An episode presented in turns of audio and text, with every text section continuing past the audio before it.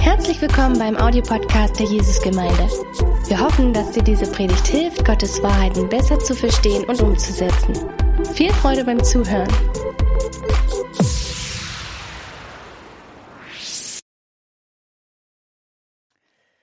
Guten Morgen, ihr Lieben. Ich möchte gleich ähm, zu Anfang der Predigt ein persönliches Geständnis ablegen. Ich bin von Gemeinde enttäuscht. Und das ist kein Witz, sondern ihr habt wirklich meine Erwartungen in keinster Weise erfüllt und ich werde meine Konsequenzen daraus ziehen. Und der eine oder andere lacht vielleicht jetzt und denkt so, naja, das ist ja der Pfarrer, der da vorne steht, der meint das sicher nicht so ernst, der wird gleich den Spieß umdrehen und sagen, dass seine Lebensleidenschaft Gemeinde ist und er alles für die Gemeinde gibt. Aber diese Wendung wird nicht kommen.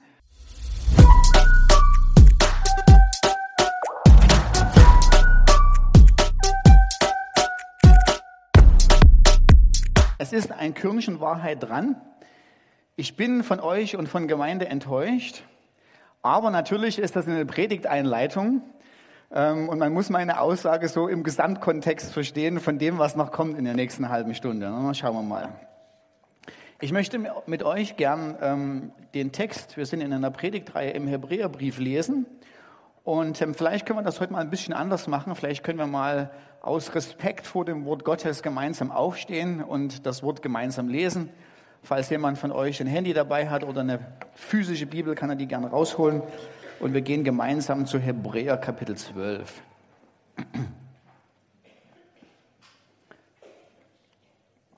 Vom ersten Vers an. Deshalb lasst uns, deshalb lasst nun auch uns, da wir eine so große Wolke von Zeugen um uns haben, jede Bürde und die so leicht umstrickende Sünde ablegen und mit Ausharren laufen den vor uns liegenden Wettlauf, indem wir hinschauen auf Jesus, den Anfänger und Vollender des Glaubens, der um der vor ihm liegende Freude willen die Schande nicht achtete und das Kreuz erduldete und sich gesetzt hat zur Rechten des Thrones Gottes. Denn betrachtet den, der so großen Widerspruch von den Sündern gegen sich erduldet hat, damit ihr nicht ermüdet und in euren Seelen ermattet. Ihr habt im Kampf gegen die Sünde noch nicht bis aufs Blut widerstanden und habt die Ermahnung vergessen, die zu euch als Söhnen spricht. Dann kommt ein Zitat aus den Sprüchen. Mein Sohn, achte nicht gering des Herrn Züchtigung und ermatte nicht, wenn du von ihm gestraft wirst. Denn wenn der Herr liebt, den züchtigt er, er schlägt aber jeden Sohn, den er aufnimmt. Was ihr erduldet, ist zur Züchtigung. Gott behandelt euch als Söhne. Amen. Könnt euch wieder hinsetzen. So, eins ist von dem Text äh, von Anfang relativ klar. Ähm, da braucht man kein Raketenwissenschaftler sein. Äh, was der Schreiber des Hebräerbriefs hier macht, ist, er vergleicht unser Leben, er vergleicht unser Leben als Christ mit einem Rennlauf, also mit einem, ja, mit, sozusagen mit einem Wettlauf. Und äh, wie man also wettläuft, daraus kann man dann Schlüsse für unser eigenes Leben ziehen. Deshalb können wir dann gucken, sozusagen, okay, wie leben wir denn gut in, in diesem Leben? Und ähm, es gibt so einige Sachen, die wir uns genauer angucken sollten weil natürlich unsere Vorstellung von einem Wettlauf, von einem Rennen, von der damaligen Zeit, wie damals Rennen gelaufen wurden, als der Hebräerbrief geschrieben wurde, ein bisschen abweicht. Also als allererstes das Rennen, um das es hier geht, wenn Paulus sagt, lasst uns mit Ausdauer den Lauf laufen oder das Rennen laufen, ist nicht der allmorgendliche Sprint mit der Kaffeetasse zum Bus, ähm, äh, ich erlebe das äh, früh mit meinen Kindern jeden Tag wieder neu und wir machen uns da fast so ein bisschen so einen Sport raus, äh, zu gucken sozusagen, also wir fahren da an mehreren Bushaltestellen vorbei und da sehen wir so wie aus den ganzen Seitenstraßen so die Leute früh mit ihrer Kaffeetasse gerade noch zum Bus sprinten und wir gucken dann im Rückspiegel, schaffen sie es noch oder schaffen sie es nicht. Ähm, darum geht es also nicht, wenn es hier um das Rennen geht, sondern was natürlich ist, ist ein Rennen in der Antike, ist ein offizieller und öffentlicher Lauf zu Ehren eines Gottes. Ich habe diesen Lauf selber schon mitgemacht, Also, wen rennt Marathons? Aber ich habe einen echten panhellenischen Lauf mitgemacht. Ja? Also da panhellenischen Lauf ist, da kommt ganz Griechenland zusammen, da bekämpft man sich auch nicht mehr. Ähm, und dann dürfen die Athleten da laufen und ähm, das habe ich auch mitgemacht und damit ihr mir auch glaubt, habe ich auch ein Video für euch mitgebracht. Los! Ja, das, ich bin da ganz links, ja. Also leider die Start etwas verpasst, ja, aber ich hole noch auf. Achtung.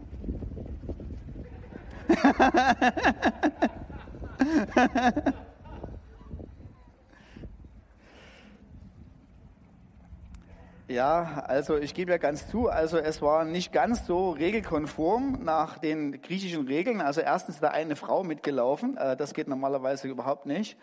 Und dann haben wir natürlich auch alle noch was angehabt. Äh, in der Antike ist man da ganz nackt gelaufen, aber es war eigentlich ganz gut so. Ne? so. ähm, also, was man, was man hier sieht, ähm, ich habe auch gleich noch ein paar Bilder mitgebracht, ähm, dass natürlich äh, jede Sportveranstaltung, jedes Rennen in der Antike ist immer ein religiöses Element oder hat immer ein religiöses Element. Die Olympischen Spiele, äh, jegliche, alle Sportspiele haben nicht als Sportveranstaltung angefangen, sondern sie haben einem Kult angefangen. Sie haben in, in einem religiösen Kontext stattgefunden. Also zuerst stand der Tempel da, zuerst stand das Heiligtum da und nach einer Weile erst danach hat man sich überlegt, man, man könnte doch eigentlich zu Ehren der Götter ein Rennen veranstalten, um auch mit dem Rennen diesen Gott zu ehren. Und dann hat man Stadien gebaut. Die ersten Stadien wurden also neben Heiligtümern gebaut. Ähm, und die wurden immer auch übrigens so gebaut, das zeige ich euch gleich noch, oder vielleicht zeige ich es euch gleich, in der Theorie. Genau. Ähm, das ist hier ein Epidaurus, also auch ein Stadion, wo die panhellenischen Spiele stattgefunden haben. Diese Stadien wurden immer so gebaut, dass ähm, wenn man das Rennen rennt, die Läufer an einer ähm, sozusagen Startlinie anfangen. Die Startlinie ist dann ist am hinteren Ende des Bildes und die Läufer, die laufen, rennen alle zu der Tempelanlage hin, zu der Tempelanlage zu. Also man hat das besonders, also vielleicht mal das nächste Bild. Hier ist dann diese Tempelanlage, die dann äh, Apollon und seinem ähm, Halbsohn äh, geweiht ist, ähm, äh, dem, dem Asklepios, das als nächstes. Vielleicht so, genau. Und da wo, da, wo ich jetzt sozusagen sitze, da fangen die Tempelheiligtümer an. Also da stehen dann die einzelnen Tempel. Und wenn man rennt, rennt man immer zu dem Tempel hin. Also man rennt nie zum Beispiel vom Tempel weg, sondern immer zum Tempel hin, weil die Idee ist natürlich, der Gott für den man rennt, verleiht ein diese übernatürliche Kraft, dass man also schneller ist als alle anderen. Und man rennt zu Ehren des Gottes, man rennt zu seiner Würde, man rennt für ihn. Ähm, und das ist ein Aspekt, äh, den man echt nicht vergessen darf. Es ist in fast jeder anderen Städte äh, so. Die einzelnen einzigen Ausnahmen gibt es, wenn es baulich also nicht funktioniert hat. Aber auch in Olympia, da wo wir also auch unsere heutigen Olympischen Spiele äh, her haben, nächstes Bild wird man das da auch sehen. Da hat man hier diese schöne, ähm, diese Startlinie, das ist immer noch da von der Antike und man rennt dahinter, hinter dieses sozusagen große Loch, ähm, wo da diese einigen Leute da, da, reinkommen. Das ist da sozusagen der Eingang der Athleten gewesen. Und da seht ihr ja jetzt schon, ähm, da sind ein Haufen Ruinen. Und wenn halt die Bäume nicht da gewesen wären und äh, die Gebäude noch gestanden hätten, hätte man das auch gesehen, dass man sozusagen von der Startlinie zu der Tempelanlage hinläuft. So, ähm, zweitens, ähm, in einem Rennen in der Antike ist es klar, es gibt Zuschauer.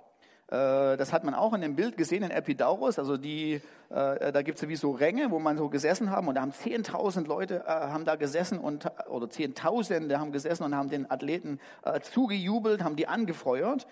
Und klar ist auch, ähm, dass wenn man sozusagen je wichtiger und je größer die Anzahl der Leute sind, die da zugucken, umso besser rennt man.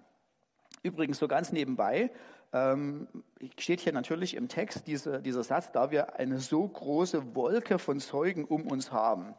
Äh, da denken wir, na nu, was ist denn das? Was, wozu brauchen wir die Wolke? Das ist einfach so, man hat in der Antike damals so gesprochen. Ähm, ich habe euch zum Beispiel ein Beispiel mitgebracht.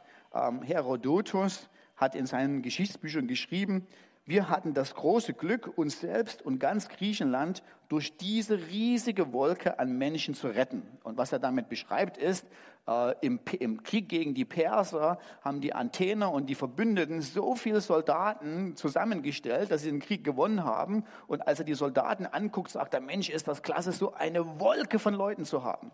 Das heißt, für uns ist das un, äh, ungewohnt, weil wir reden heute nicht mehr so. Wir sagen auch nicht, im Gottesdienst war eine Wolke von Leuten. Ähm, aber der, damals hat man das so gemacht, hat man, wenn man sagen wollte, da ist eine riesige Menschenmasse, also da ist was los, die Leute haben sich ja totgetrampelt wie auf dem Jahrmarkt, hat man eben dieses Wort Wolke genommen. Und das ist die Idee, dass der Schreiber des Hebräerbriefes sagt, hey, pass mal auf, Leute, wir haben eine riesige Wolke, wir haben also Menschenmassen um uns herum, die uns bei unserem Lauf zusehen. Und äh, je wichtiger die Leute sind, ähm, die äh, bei so einem Rennen zugucken, das motiviert, das motiviert wirklich. Also ich weiß, ähm, als äh, ja, ich so in der 8., 9., 10., 11., 12. Klasse war und so Sport war, haben wir meistens ähm, so relativ gut mitgemacht. Aber es gab Zeiten, wo wir als Jungs alles gegeben haben, wo wir unsere ganzen Muskeln zur Schau gestellt haben und unbedingt der allererste sein wollten. Und wann war das? Wenn die Mädels dabei waren, ne? so, die musste man beeindrucken und besonders wenn Sportfest war und vielleicht die Mädels aus der Parallelklasse dabei waren, ja, also da haben wir Jungs also volle Anstrengung, volle Kanone, ja, so T-Shirts so ein bisschen so, so Bauchmuskeln gezeigt, ja, und dann wurde aber gerannt, was das Zeug hält, ja, weil man wollte der große Held sein. Und ähm, ich auch, ja. und äh, äh, klar, ähm, das ist auch die Idee hinter diesem Text was, was der Schreiber des Hebräerbriefes ist, sagt, ist, wir in unserem christlichen Leben, wir sind nicht ganz alleine. Es gibt Leute, die uns zugucken auf die Art und Weise, wie wir leben. Es gibt eine riesen Menschenmasse, die uns in Anführungsstrichen anfeuert. Und wenn wir durchhalten ähm, im, im Glauben, äh, gibt es Leute, die sagen, yeah, du machst das super, du rennst wunderbar, ein, ein, äh, richtig klasse. Ähm, und wer sind natürlich die, wer sind die Leute? Ähm, diese große Wolke an Zeugen, also diese Menschenmassen in Hebräer Kapitel 12, sind natürlich die Leute, die der Hebräerbrief im Kapitel 11 beschreibt. Das ist Abraham, Isaac, Jakob etc. etc. Und ich weiß, jetzt sitzt du so da und sagst so, naja, also so richtig motiviert mich das nicht, dass da der Vater Abraham irgendwie so auf mich zuguckt ja, äh, und runterguckt, wie ich mein Leben lebe. Das liegt aber natürlich daran, dass die Helden, die hier im Hebräer 11 geschrieben werden, äh, für uns nicht mehr so diese Helden, Glaubenshelden sind, mit denen wir aufgewachsen sind, sondern äh, man muss sich erstmal so ein bisschen in die damalige Zeit reinversetzen. Äh, in der damaligen Zeit, wenn du ein jüdischer Junge warst und so Leute besonders bewundert hast und dass man mal so deine äh, deine Persönlichkeiten waren, äh, äh, deine Helden, deine Vorbilder waren das tatsächlich Abraham, Isaac und Jakob. Heute ist das anders. Heute würde man sagen, das sind Maradona, Messi, Sandra Bullock, Bullock und Bruce Willis oder so. Aber in der damaligen Zeit waren wirklich Abraham, Isaac und Jakob, das waren so, ja, also wenn die Leute so, dass der, der jüdische Junge so auf dem Sportplatz gebolzt hat, da hat er eben nicht gerufen, ich bin Messi, sondern ich bin Abraham. Ne? So, das war wirklich, das waren so die natürlichen Vorbilder, das waren die natürlichen Leute, auf die man hochgeguckt hat.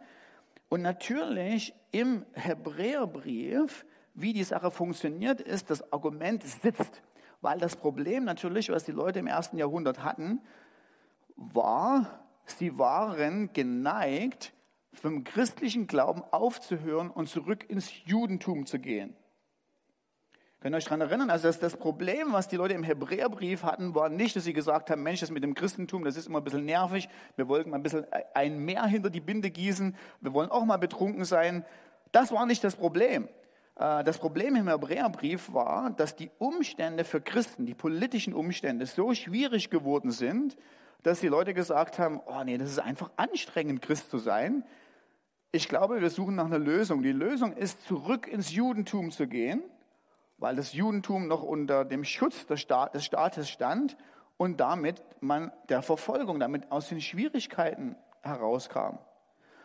Und jetzt sagt Paulus, aber guckt doch mal, eure Vorbilder aus dem Judentum, die haben alle ganz anders gelebt, als ihr gelebt habt. Das sind Glaubenshelden gewesen, die auf den Rängen sitzen. Und was nämlich passiert ist, diese Glaubenshelden, das sind nicht nur Zuschauer, die sich so gesetzt haben und gesagt haben, ach, setzen wir uns mal hin und gucken mal, wie die so laufen und ein bisschen klatschen, sondern das sind alles Leute, die den Lauf selber gelaufen haben.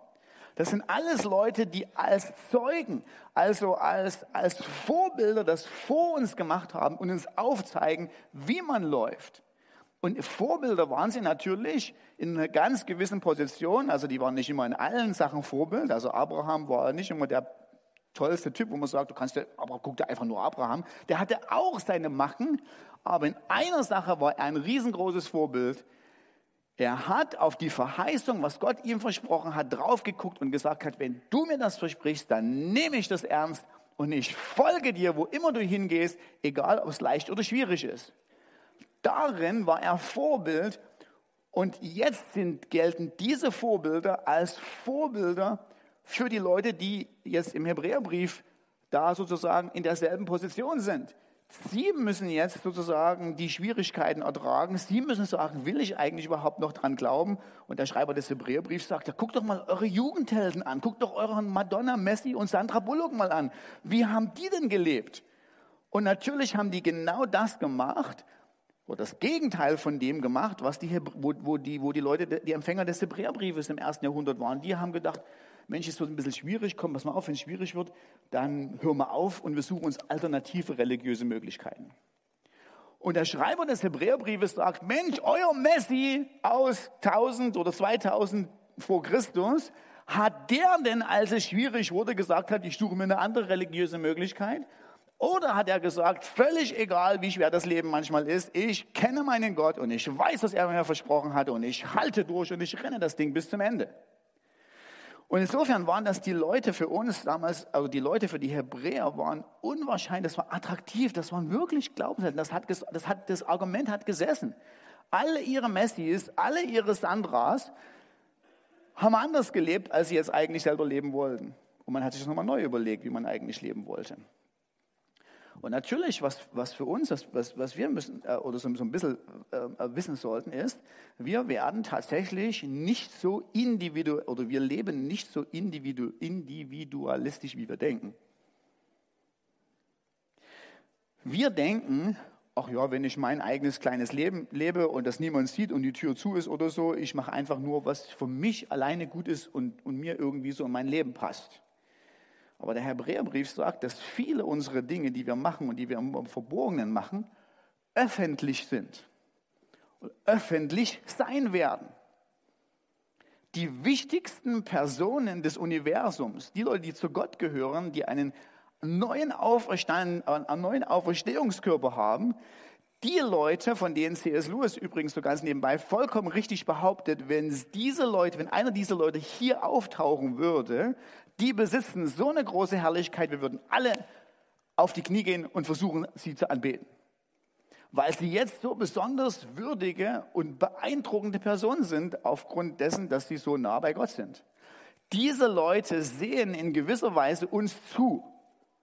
Ich glaube nicht, dass die vom Himmel gucken mit dem Fernrohr und jedes einzelne Kleinigkeit sehen, die du tust oder nicht tust. Aber in gewisser Weise werden sie wird unser Ankommen bei Gott öffentlich sein. Es wird nicht so sein, dass du irgendwann mal in den Himmel kommst und du sagst, ach ja, wunderbar, da ist Jesus auf dem Thron, prima. Ach, ich wollte immer schon mal eine Audienz mit Paulus haben, könnte ich mich mal mit dem unterhalten? Ach, da ist er ja. Und das dann irgendwie zusammen mit Paulus einen Whisky trinkst oder so und keiner merkt. Sondern unser Ankommen wird öffentlich sein. Ja? Dein Übertreten in die Herrlichkeit wird von einer Masse Beifall klatschender Leute begleitet sein. Und sie werden dir gegenseitig sagen, wie du das gemacht hast, wie du durchgehalten hast, als es schwierig war. Wir waren dabei, wir haben dich hier angef angefeuert, äh, wir haben Gott zugeguckt, wie er dich bewahrt hat, wie er dich durchgetragen hat. Du bist angekommen, großartig, klasse. Das ist eine unserer Motivationen, die der Schreiber des Hebräerbriefes sagt, ähm, ist, äh, warum wir leben, anders leben sollen, als wir manchmal das geneigt sind zu leben. Okay. Drittens, wie man natürlich in der Antike läuft, steht auch im Text, ist alle Gewichte und Sünde, die uns verstrickt oder die uns so leicht verstricken, die legen wir ab. Und klar, ich habe euch auch hier ein Bild mitgebracht. Ähm, natürlich rennt man nicht in der ersten im ersten Jahrhundert mit einer Toga. Ne? Also das ist einmal so das Kleid ähm, des Römers, der da, da so würdevoll durch die Gegend geht. Mit dem Ding, das verstrickt dich. Ja? Mit dem Ding kommst du keine fünf Meter weit, wenn du anfängst mit dem Ding zu laufen, sondern vor dem Rennen legst du das natürlich ab. Und im nächsten Bild habe ich das euch dann so gezeigt, genau, so läuft man. Und weil das weil die Ästhetigkeitsempfinden sich geändert hat in den letzten 2000 Jahren, habe ich euch so ein bisschen so ein paar schwarze Balken eingefügt. Ähm ähm, aber so, so ist es. Ne? So, das heißt, das ist tatsächlich das ist eine Vase aus, ähm, aus Olympia was die Läufer zeigt. Also man, die Idee ist dahinter, macht man heute übrigens auch wieder. Ähm, viele Leute, wenn sie zum Beispiel Weitspringen machen oder laufen, die rasieren sich extra so die Haare ab. Ähm, und die, die Sporthosen, die man anhat, sind aus so einem besonderen Nylonmaterial, dass man bloß keinen Gegenwind hat und dass man wirklich so schnell wie möglich ähm, ans, Ziel, ans Ziel kommen kann. Und ähm, bevor du dir jetzt äh, interessante Sachen ausdenkst, was es denn bedeutet, nacktes christliches Leben zu leben, ähm, äh, erzähle ich dir, was ich denke, was das bedeutet. Ähm, die Sünde ablegen, es gibt es zwei Möglichkeiten, wie man das sieht. Ähm, ich weiß nicht, ob dir das aufgefallen ist, aber die Sünde hat einen definitiven Artikel. Das ist die Sünde. Also nicht alle Sünden ablegen, sondern die eine Sünde sollst du ablegen. Und ich denke, worum das, worum das dem Hebräerbrief hier geht, ist es um eine ganz besondere geht. Also es könnte sein, dass es so generisch ist für ganz viele Sünden, aber ich glaube, dass es um einen ganz besonderen Fokus geht. Es geht um eine Sünde im Hebräerbrief. Und ich habe schon angedeutet, es ist die Sünde aufzugeben. Es ist die Sünde nach einer Weile zu sagen, pff, ich glaube, ich habe keinen Bock mehr, es ist mir zu schwierig, es ist mir zu anstrengend, die Leute in der Gemeinde sind zu nervig, und man fisselt so langsam aus. Ist sagen wir mal so eine anglo-germanische Ausdruck. Es ist nicht so, diese Sünde aufzugeben, ist nicht so, dass du früh aufwächst am Morgen und sagst, ich entscheide mich für eine neue Sünde gegen Gott. Ich rebelliere, ich höre auf, Christ zu sein. Nein, sondern wie es natürlich passiert, ist, es passiert graduell. Du bist angepiekst von irgendjemandem, ähm, du hast nicht den Applaus gekriegt für Stühle stellen und nach einer Weile sagst du, ach weißt du was, so mit meinen Freunden, ähm, wie die da, keine Ahnung, am Wochenende immer gerne mal so einen trinken oder so und vielleicht auch mal ein bisschen mehr. Eigentlich gefällt mir das mehr. Dann machst du hier so ein bisschen mit und da so ein bisschen mit. Und dann ist es auch noch schwierig und anstrengend, immer gegen den Strom zu schwimmen. Äh, wenn es um Ethik geht, wenn es um Sexualmoral geht, sind all deine Klassenkameraden und Arbeitskollegen gegen dich. Und nach einer Weile irgendwo sagst du, ach na ja, ich muss ja nicht unbedingt in die Gemeinde gehen. Dann war auch noch Corona und dann musste man eine Maske tragen, hatte auch keinen Bock drauf. Ich glaube ja noch so irgendwie im Herzen. Und nach einer Weile kommt, ich glaube noch irgendwie so am Herzen so, naja, ich habe ja meine Bibel noch im Schrank stehen. Und so Schritt für Schritt wird man so langsam ein nicht praktizierender christlicher Agnostiker. Man steht da irgendwie so auf diesem Rennplatz vielleicht noch so rum, guckt auch den anderen vielleicht noch mal zu, man kennt den einen oder anderen aus der Gemeinde noch, aber läuft man selber noch und tut man trotzdem noch Energie reinstecken, ein christliches Leben zu leben? Weil das ist das, was der Text sagt. Christliches Leben leben kostet Energie. Es kostet manchmal, da muss ich was tun, da muss ich mich anstrengen, muss ich mich überwinden. Also kein Athlet im ersten Jahrhundert ist auf das Spielfeld gegangen und hat gesagt, ich schaue mal, ob heute so Rückenwind ist und ob der Rückenwind mich so automatisch in die Ziellinie treibt. Sondern das Rennen, das griechische Wort selber für ein Rennen in der Antike ist das Wort Agon. Die Leute, die Englisch von uns kennen, die kennen das Wort, da kommt Agony her. Agony heißt, oh, das tut weh. Das heißt, die Griechen, bei denen war das im Wort drin, automatisch, ein Rennen tut weh. Ja, aber wenn du schon mal, keine Ahnung, so 400 Meter laufen, noch dich daran erinnern kannst an die Schule, oh, ich habe das gehasst um diese drei Kilometer. Wir mussten immer über einen Rotrum-Mundpark, ich glaube, ich weiß nicht, sieben Runden oder so machen, sind immer drei Kilometer. Ey, das war vielleicht anstrengend. Das hat gezwackt und gezwuckt überall und du hattest wirklich keinen Bock mehr zu laufen. Du musst dich wirklich überwinden. Du hast, du wolltest einfach nur aufhören und Eis essen, ja. Und, äh, aber du musstest einfach, ja. Äh, und so ist es auch manchmal im christlichen Leben. Es kostet manchmal Energie. Es kostet manchmal zu sagen, okay, hier investiere ich rein für Jesus und für seine Ehre. Nummer viertens. Klar, das ist relativ deutlich, kann man schnell sagen, es geht in einem Rennen nicht darum, andere zu überholen, sondern es geht darum, einfach gemeinsam die Ziellinie zu erreichen. Also das Rennen die Metapher sollst du nicht so verwenden, dass du sagst, pass auf, ich bin der Beste in der Jesusgemeinde. Ich renne aber keine Ahnung. Die anderen sind alle Schlummis, ja. Die sind sowas von faul, die kommen zu spät, fünf Minuten zum Gottesdienst. Ich bin der allererste hier, ja. Ich mache am meisten, ich renne aber alle anderen. Ich zeig's denen. Ist nicht, was der Text sagt. Es geht darum, dass wir gemeinsam zur Ziellinie es schaffen. Nummer fünftens. Jetzt kommen wir zu einem eigentlichen, zum eigentlichen, wo wir eigentlich hinwollen was hier passiert in einem Rennen, es ist nicht Gott, der droht. Gott sagt nicht und sagt, pass mal auf, Leute, wer von euch hält durch bis zum Ende? Und dann guckt er jeden von euch ins Auge und sagt, wehe, du fällst ab, aber dann gibt's. Ja. Gott sagt auch nicht, also pass mal auf, Leute, rennen, das ist ein Befehl. Und dann wartet er und guckt einfach nur, was passiert. Nein, was Gott macht, ist, er gibt dir die Motivation. Er schenkt dir den Grund, warum es sich lohnt, ausdauernd Christ zu sein, auch wenn es schwierig ist. Also da wenn du irgendwo fragst, worum ist es in der Predigt heute gegangen, es geht darum, Christ zu sein, auch wenn es schwierig ist. Was ist die Motivation? Was motiviert mich dran zu bleiben, wenn es schwierig ist? Was motiviert mich eigentlich weiterzulaufen, auch wenn ich anfange, Seitenstechen zu haben, christliche Seitenstechen? eine neue Metapher. Die Motivation wird gegeben im Text. Er sagt nämlich explizit, er sagt, pass auf, was du machen musst, ist, du musst hinschauen auf Jesus, den Anfänger und Vollender des Glaubens, der um der vor ihm liegenden Freude willen die Schande nicht erachtete und das Kreuz erduldete. Und das Muster hier ist folgendes. Ja, es ist manchmal schwer, als Christ zu leben. Es kostet uns manchmal was. Aber schau auf Jesus. Wie hat der denn das gemacht? Wo hat der denn die Motivation durch, hergekriegt? Und bei Jesus war es nicht so, dass Jesus auf das Feld gekommen ist und gesagt hat, pass mal auf, Leute, ich bin so, ich habe den inneren Willen in mir. Ich kann mich selber verleugnen. Ich habe die Kraft so in meinem Bauchmuskel irgendwo so. Nein, auch Jesus brauchte eine äußere Motivation, die ihn motiviert hat, das Kreuz zu ertragen. Und die Motivation war der vor ihm liegenden Freude willen. Er war bereit, Schande und Schmerz und die furchtbare Kreuzigung zu ertragen, weil er wusste, es lohnt sich. Am anderen Ende kommt was dabei raus, was viel würdiger und wertvoller ist, als ich jetzt sage, ich habe keinen Bock da dass mir diese Schwierigkeiten durch zu durchdrehen. Und was war die vor ihm liegende Freude? Ich habe schon 20.000 Predigten darüber gehört und die Freude, die man gepredigt hat, war eigentlich meistens immer, du bist deine Freude. Ja, das stimmt, aber stimmt auch nicht ganz.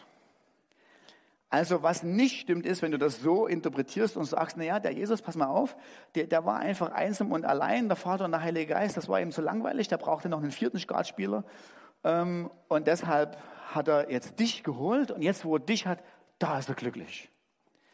Also diese Art von Theologie ist eine Katastrophe. Weil was sie macht ist, Du bist so ein freudeverschlingendes Loch. Ja, du brauchst ständig Freude und willst glücklich sein. Und anstelle, dass du andocken kannst an einen Gott, der selber die Quelle aller Freude ist, wirst du zur Quelle der Freude. Wenn du allein, wer du bist, die große Freude Gottes bist, na dann viel Spaß für die Unterhaltungsshow, die du da in der Ewigkeit auf die Beine stellen musst, damit Gott es sagen, mir ist langweilig und ich bin depressiv drauf, ich brauche irgendwo Freude. Wo kriege ich sie her? Ich kriege sie bei der Quelle unendlicher Freude, das ist bei Gott. So, so Punkt.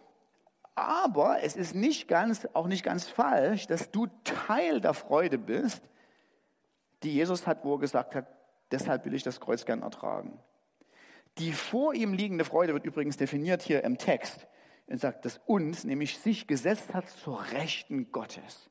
Die Freude, die Jesus gesehen hat, war, wenn ich das Kreuz ertrage, wird Gott der Vater mich erhöhen, zu seiner Rechten zu setzen. Ich werde Priester sein. Ich werde ein Volk und eine Braut erlösen können. Und es wird mir eine Freude sein, Retter derjenigen zu sein, die mich anrufen. Das, war, das ist seine Freude, die ihn, motiviert, die ihn motiviert hat.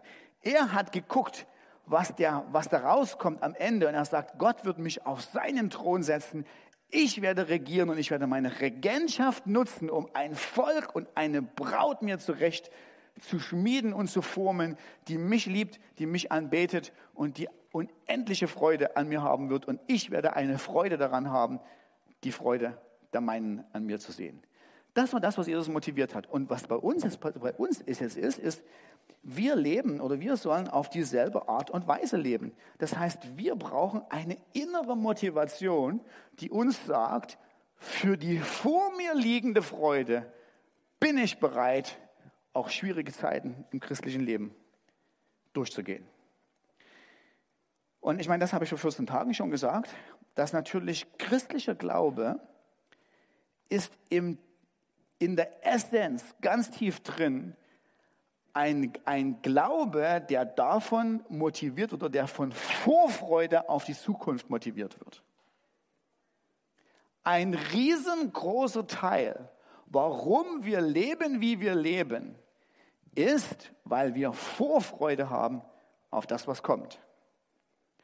Und das muss man oder das darf man kultivieren. Das ist eines der schönsten Aufgaben, die wir als Christen haben, ist, dass wir ein Leben lang danach leben können und uns ausstrecken können und sagen können, Mensch Gott, wie wird das eigentlich im Himmel sein? Wie wird das in der Zukunft sein? Und ich habe euch, ich habe jetzt keine, keine, leider keine Zeit, euch meine ganze Theologie äh, sozusagen da unterzujubeln, aber ich wollte euch nur zwei Beispiele geben, wie zwei kleine Beispiele von einer ganzen Palette, ähm, die mich begeistern, wo ich sage, das ist ein Grund, ähm, warum ich übrigens Freude auf die Zukunft habe. Einer davon ist tatsächlich dieses Bild aus dem Neuen Testament, wo Gott sagt, wenn Christus wiederkommt, wird es das Hochzeitsmahl des Lammes geben. Und die Idee ist natürlich, Jesus ist der Bräutigam und ich und wir gemeinsam sind seine Braut. Ich weiß nicht, ob ich euch schon mal erzählt habe, kann durchaus sein, aber es war eine echte Offenbarung für mich. Ich habe mich, so ein bisschen hat mir das Freude auf die Wiederkunft von Jesus gegeben und habe gesagt, Mensch, das ist wirklich, weil ich kann es nachvollziehen. Ich bin selber, ich habe selber eine Hochzeit mitgemacht, so richtig aktiv so. Und ich kann das so mir vorstellen, wie, wie genial das ist, von gemocht zu werden, geliebt zu werden, begehrt zu sein. Ich weiß, wie es ist, eine Braut zu begehren. Ich sage mal manchmal meiner Frau, ich sage mal so, ich weiß nicht, was du an dir rummäkelst, keine Ahnung, warum, äh, keine Ahnung, die Falte hier ist oder da ist oder so. Wenn du wüsstest, ja, welche Hormone, ja, durch Körper und Herz fischen, wenn ich dich sehe, wenn ich früh aufwache und rübergucken kann und in ein schönes Gesicht sehen würde, ja, Du würdest glücklich sein, wenn du meine Begeisterung und meine Liebe für dich empfinden würdest. Und es ist wirklich so. Keine Ahnung, ich habe irgendwann, als ich sie geheiratet habe, hat, er gesagt, worauf freust du dich? Und ich habe gesagt, ich freue mich darauf, früh aufzuwecken, rüber zu gucken und so ein schönes Gesicht neben mir zu haben. Und es ist heute immer noch so. Und wo will ich eigentlich hin? Ich verplapper mich. Ähm äh, äh, ja, okay. Und jetzt ist es folgendermaßen. Wenn Jesus wiederkommt, das wird, das wird etwas sein, das wird alles in den Schatten stellen. Die wichtigste Person des Universums, die ganze Wucht an Herrlichkeit wird da sein. Sie wird auf dich gucken und du wirst es spüren, du wirst Gefallen spüren. Es ist so was Geniales zu merken. Gott liebt sie, mich, er freut sich an mir. Könnt ihr euch daran erinnern? Ich, oh, ich habe manchmal hier so, so Sachen mit Holz gebastelt, ja. Und wenn das dann alles, wenn das dann so funktioniert und man, keine Ahnung, so ein bisschen so sein, sein Vogelhäuschen da zusammengebaut hat, ja, nachdem man da gehobelt und gebohrt hat oder so. Man guckt das Vogelhäuschen an und man denkt einfach nur, das sieht so gut aus, ja, das ist so schick geworden. Und so wie so eine Art ah, Mini-Schöpfer guckt man sich sein eigenes Ding an und sagt so, oh, immer wenn ich da drauf gucke, es ist einfach so eine Klasse, ja. Und das, das ist was, was Gott über uns denken wird und wir werden es spüren. Wir werden es merken. Wir werden merken, dass Gott auf uns drauf guckt und sagt, oh, ich liebe dich, es ist gelungen, du bist gelungen, ich mag dich, du bist klasse. Und das, das wird so phänomenal sein. Und das Einzige, was mich immer so ein bisschen gestört hat, ist sozusagen, naja, okay, Jesus kommt wieder, dann gibt es Hochzeitsmahl des Lammes. Und dann ist die Hochzeit vorbei. Und dann ist Aufwaschen dran. Und, und irgendwann mal wirklich, das war ein Blitzgedanke, denke ich plötzlich, ich Vollidiot, ja, die, das Hochzeitsmahl des Lammes ist doch nicht so Hochzeit und dann beginnt der Ehealltag. Das ist eine Metapher, die die Ewigkeit beschreibt. Das heißt, hier bricht die Metapher zusammen. In, auf, in irdischer Weise ist es so, da gibt es eine ordentliche Hochzeitsfeder und dann ist Aufwaschen dran an der Ehealltag. Aber die biblische Metapher funktioniert anders. Die biblische Metapher ist, jeder Tag ist Hochzeit. Jede Stunde ist Hochzeit. Alle Ewigkeit ist Hochzeit. Das Hochzeitsmahl des Lammes dauert ewig. Und nach einer Million von Jahren ist es immer noch genauso frisch und genauso begeisternd, als wenn es der erste Tag wäre und du reinkommst als die frische Braut für deinen Bräutigam. Das Ding hört nie auf. Zweitens, eine Sache, also ihr wisst es ja, ich mag Urlaub. Und ich habe schon immer gemocht, also ich habe gehört, dass zum Beispiel diese Woche äh, in einer Schule in, äh, in Klipphausen äh, es Rohbruch gab und die Schule zumachen musste. Ja? So, das war unser Kindheitstraum schon immer. Ja? Äh, äh, Rohbruch in der Schule und ich konnte sehr gut so mit diesem Lied mitgehen, so hurra, hurra, die Schule brennt. Ja? So, das war schon immer äh, irgendwie so. Und was mich schon immer gefreut hat, einer der schönsten Empfindungen, der schönsten Gefühle war der letzte Schultag so dieses Zeugnisausgabe, bei mir war es meistens okay, so deshalb war es kein Traumatag, ja. Ähm, Zeugnis, es hat geklingelt und damals wieder DDR-Zeiten hast du noch acht, äh, acht Wochen Sommerferien gehabt und dieses Gefühl, Jetzt beginnen die Ferien, ja. So, oh, das ist so ein schönes Gefühl und ich mag es heute noch, obwohl das nicht klingelt, ja. Aber so dieses Gefühl, dieses Abenteuer erleben. Wir fahren in Urlaub, wir fahren irgendwo hin, wo man nicht weiß, wo es ist, wie es da ist. Ja, in Italien, keine Ahnung, noch nie da gewesen. So, mal schauen. Und du hast dieses, dieses, dieses Abenteuerempfinden. Wow, ist das cool. Naja, C.S. Lewis so ganz nebenbei hat gesagt, so wird, Himmel, so wird Himmel sein. So wird Himmel sein. Es wird dieses Gefühl sein, das Schuljahr ist vorbei. Die Ferien haben begonnen. und äh, und es, ist, es ist wirklich so, ich kultiviere dieses Gefühl. Und das ist nicht, dass das einmal so sein wird, sondern dieses Gefühl von Abenteuer. Die Ferien haben begonnen. Es beginnt was Schönes, es ist was Großartiges. Dieses Gefühl werden wir jeden Tag neu erleben im Himmel. Gott hat mir mal einen, einen richtig schönen Traum geschenkt. Das war so was Besonderes. Ich habe davon geträumt, wie ich gemeinsam mit einem anderen Kumpel aus der Jugend ähm, im Universum Abenteuer erlebe. Und wir waren da so zusammen und wir haben unseren Rucksack gepackt, unseren Rucksack aufgemacht und haben gesagt, es geht los. Und er so, wo geht's hin? Und er so, wir werden Sterne erkunden, wir werden das Universum erkunden. Und das war so in diesem Traum, das war so, oh, wir zwei miteinander.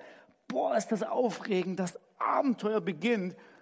Und dann, ich weiß nicht mehr genau, ob es noch im Traum war oder nachdem ich aufgewacht war, dass eine Stimme zu meinem Herzen gesprochen hat und gesagt hat, Offenbarung 23. Natürlich, Offenbarung geht nur bis 22. Und die Idee war, die, die, die Idee war, ich habe dir eben gerade ein Gefühl dafür gegeben, wie es in der Zukunft sein wird. Und dieses Gefühl, das werden wir, diese, dieses Abenteuer, es gibt was Neues, wir werden Gott neu entdecken. Das Schuljahr ist vorbei, die Ferien haben begonnen. Das werden wir jeden Tag neu haben. Jeden Tag im Himmel werden wir aufwachen und dieses Gefühl haben, die Ferien gehen los. Ich weiß nicht, ihr sitzt da, also mich begeistert das irgendwie so. Keine Ahnung. So, ich habe euch ja gesagt, es sind nur zwei, sind nur zwei, sind nur zwei Beispiele. Aber das ist genau, wie wir leben sollen, für die vor uns liegende Freude. Wenn wir das haben, äh, äh, werden, wir, werden wir durchhalten in dem Augenblick, ähm, äh, wenn es schwierig ist. So. Und dann treffe ich manchmal Leute, so in Dresden, weil es ja eine kleine Stadt und man trifft sich irgendwo so, keine Ahnung, in irgendeinem so Mediamarkt oder wo auch immer. Und dann ich sage so, hey, lange nicht gesehen. So, ja, fünf Jahre nicht gesehen. Ich sag so, ja, aber du warst an der Jesusgemeinde. Äh, was ist denn los? Ach, na ja, keine Ahnung, weißt du was, mich hat das enttäuscht, mich hat die Gemeinde enttäuscht und da gab es Leute, die sind mir auf den Fuß gedreht und hatten keinen Bock mehr. Und man ist zum christlichen, christlich agnostiken, agnostischen Nicht-Praktizierer von Religion geworden. Ach, man macht nicht mehr mit, man hat noch irgendwo so eine Erinnerung, wie es war, man hat seine Bibel noch stehen. Und ich sage mal so, wieso, was ist passiert? Warum nicht mehr begeistert vom Glauben? Und die Antwort ist, ich bin von Gemeinde enttäuscht. Und jetzt kommen wir zu dem Punkt, den ich einfach am Anfang gesagt habe. Ich auch. Und du auch. So? Von Gemeinde enttäuscht wirst du, wenn du an Gemeinde einen Platz erhebst, wo die Gemeinde zum Götzen geworden ist, den die Gemeinde nie haben sollte. Du läufst doch nicht den christlichen Lauf, weil die Gemeinde so toll ist. Also mal ganz ehrlich, mal ein bisschen Realitätsbewusstsein. Ist die Gemeinde wirklich so klasse, dass du sagst, dafür gebe ich mein Leben? Hey Leute, hier sitzen alles Sünder, die von Gott kostenlos und frei gerechtfertigt wurden und die auf dem Weg sind, so nach und nach Stück für Stück geheiligt zu werden. Du genauso wie ich. Glaubst du wirklich, dass du den christlichen Lauf leben kannst, weil du sagst, also Gemeinde finde ich sowas von toll, deshalb folge ich Jesus nach. Das ist Gemeinde nie dazu da gewesen. Wenn du von Gemeinde noch nicht enttäuscht worden bist, ist es jetzt prophylaktisch. Du wirst enttäuscht werden. Du wirst enttäuscht werden, garantiert. Und ich sage dir, ich werde Teil des Problems sein. Ich bin enttäuscht worden und ich enttäusche andere. Und das kannst du zu dir selber sagen. Ich bin enttäuscht worden und ich enttäusche andere. Warum? Weil wir Menschen sind aus Fleisch und Blut. Leben wir dafür, dass wir sagen, oh, die Gemeinde, aber sowas von klasse, also wirklich wunderbar, kannst du glatt vergessen. Der Motivator, warum wir Jesus nachfolgen, auch wenn es schwierig ist, ist, dass du auf die vor dir liegende Freude guckst und sagst, mit anderen Sündern genauso wie ich, folge ich diesem Jesus nach, weil das, was kommt, ist sowas von genial und ist sowas von klasse und dafür lohnt es sich.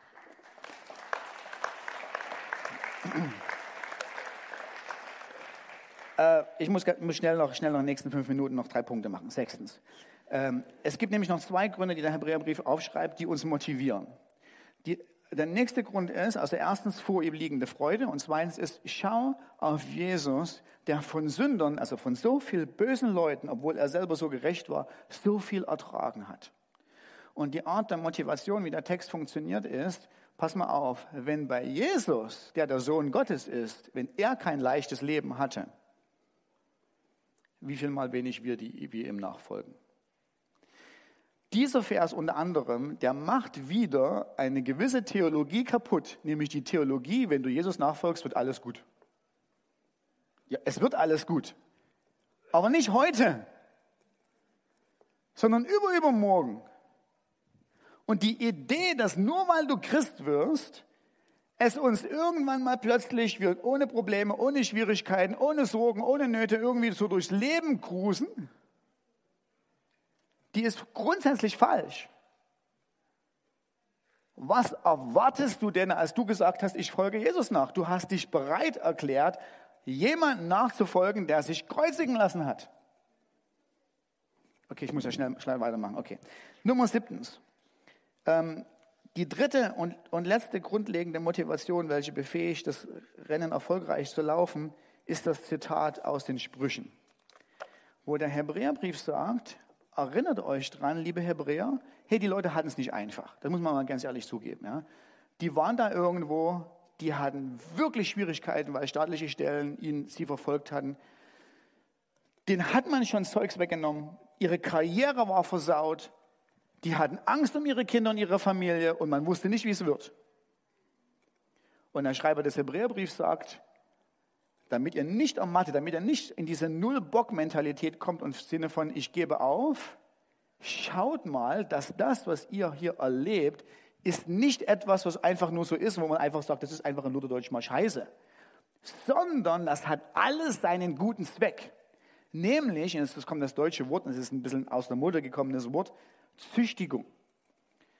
Das griechische Wort, das ich nehme, das griechische Wort, das griechische Wort heißt Paideia. Das erklärt auch viel mehr. Da kommt, da kommt das Wort Pädagoge her. Äh, äh, das Züchtigung bedeutet nicht, oder nicht nur, du hast einen Fehler gemacht, deshalb gibt es Dresche sondern Paideia im Griechischen bedeutet alles, was dazugehört, von einem ein, ein Kleinkind so zu betreuen, dass es ein gottesfürchtiger, ehrlicher, respektierter Mann wird, auf den die Eltern stolz sind. Und zu Paideia gehört dazu, also pass mal auf, das, das ist, jetzt kommen wir so, so nebenbei noch, jetzt kommen wir so, so ein Minenfeld, ja, das Minenfeld von Erziehung, ja, bloß nicht drauftreten.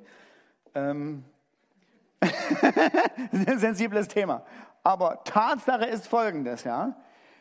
Wenn du Kinder einfach nur so sie laufen lässt, werden die sich entwickeln. Aber nicht zum Traumsohn oder zur Traumtochter. Sondern du brauchst Paidia. Du, sie brauchen Erziehung, sie brauchen Grenzen, sie brauchen aber hopp raus aus den Federn. Wenn ich meine Kinder so laufen lasse, wie sie laufen, dann stehen die um 10 Uhr auf und essen den ganzen Tag nur Schokolade und gucken Fernsehen. Und wir, Schnade und ich, wir schmeißen die aber früh um 6.30 Uhr aus dem Bett. Und das ist unangenehm. Für mich übrigens auch. Ja. Äh, aber es ist unangenehm für meine Kinder und sie tun uns ihren Unmut uns kund indem sie sagen, warum muss ich aufstehen, so ein Mist, ihr seid so gemein, so viel zu zeitig. Und ich sage, jetzt darf ich euch das griechische Wort Paideia erklären, ja. Das ist, das ist gut für euch, ja. Ist gut für eure Entwicklung. Aber genau das ist der Punkt. Das ist der Punkt. Das ist der Punkt. Das ist immer das Zeichen für Schluss. Der der Punkt ist, ich habe Schwierigkeiten in meinem Leben. Natürlich mögen wir die Schwierigkeiten nicht. Und wir sagen, habe keinen Bock mehr. Was soll das? Wo bist du? Und Gott sagt, Paideia. Es formt dich.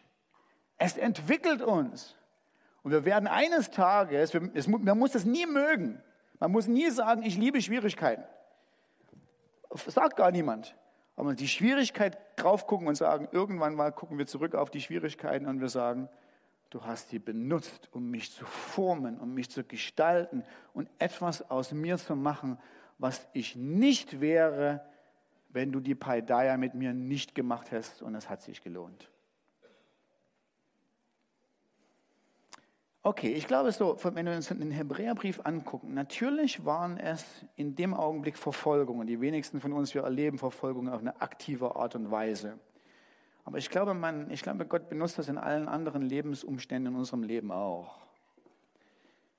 Es ist normal, dass wir Schwierigkeiten erleben. Es ist normal, dass wir Herausforderungen erleben. Man muss die Schwierigkeiten nicht mögen, man muss die Herausforderungen nicht mögen, aber man kann sich bewusst sein, dass es sich es lohnt, bei Jesus dran zu bleiben, weil Gott diese Schwierigkeiten und auch die Enttäuschungen, die man hat, weil man in der Gemeinde ist und neben Leuten sitzt, die immer noch Sünder sind, so wie wir, dass Gott diese Enttäuschung benutzt, um uns zu formen, um uns zu gestalten und aus etwas aus uns zu machen, dass wir eines Tages vor ihm stehen und sagen, boah, was du weise, boah, bist du besser, als ich gedacht habe. Ist so gut, dass ich dran geblieben bin. So, das ist Hebräer Kapitel 12. Es lohnt sich dran zu bleiben. Die Metapher des Rennens bedeutet nicht, dass du jede Minute alle Energie bis zum Unfallen in, in die Gemeindearbeit stecken sollst. Die Metapher bedeutet nicht bloß keinen Sonntagsmittagsschlaf machen, weil dann liegst du ja flach und machst, hast kein Agon mehr. Du tut nicht mehr weh. Die Metapher kommuniziert, es ist ein langer Lauf. Das könnte sein, dass der für dich 10, 20, 30, 40, 50, 60, 70, 80 Jahre lang dauert. Zwischendrin wird es wehtun. Die christlichen Seitenstechen, sie werden kommen. Garantiert. Keine Illusion, dass das Leben irgendwie so leicht, wunderbar so dahin cruisen wird. Aber wir sind in einem Rennen und da, zur Ehre Gottes. Und da vorne ist die Ziellinie. Und wenn wir das Ziel im Augen haben, wenn du wüsstest, was dich an der Ziellinie erwartet, würden wir eine ganz andere Kraft reinstecken. Und würden sagen, es lohnt sich dran zu bleiben, wenn es schwierig ist, wenn es hart ist. Okay, lass uns gemeinsam aufstehen.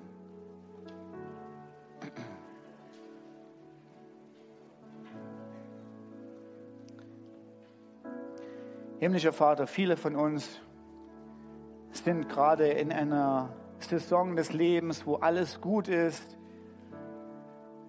Die Winterferien gehen los. Die Arbeit ist sicher. Kindern geht's gut, alle sind gesund. Und andere von uns haben einen Ehepartner verloren, machen sich Sorgen über das Einkommen. Und wir stehen einfach gemeinsam als Gemeinde zusammen vor dir. Und wir sagen dir, himmlischer Vater, schenk uns Vision. Schenk uns Leidenschaft im Herzen. Zu wissen, warum es sich lohnt, dran zu bleiben, wenn es schwierig ist. Gemeinsam beten wir für die Glaubensgeschwister in unserer Gemeinde, die Herausforderungen haben. Hilf ihnen, unterstütze sie. Lass sie deine Stimme hören. Ich bin bei dir, ich bin, nah, ich bin dir nahe, ich verlasse dich nicht. Deine Sorgen, deine Nöte sind mir bekannt. Und für all anderen von uns, die wir gerade ein leichtes Leben haben, lass uns deine Güte in Dankbarkeit genießen und wenn eine neue Saison kommt, uns auch zu dir sagen, ob Regen oder Sturm, ob Schnee oder Sonnenschein, ob Juli Sonne oder November Ekelwetter. Eins weiß ich, ich weiß, was vor mir liegt, ich weiß, was kommt. Ich vertraue deiner Verheißung und ich bleibe dran. weil er sich lohnt und um deine Ehre willen. Halleluja. Amen.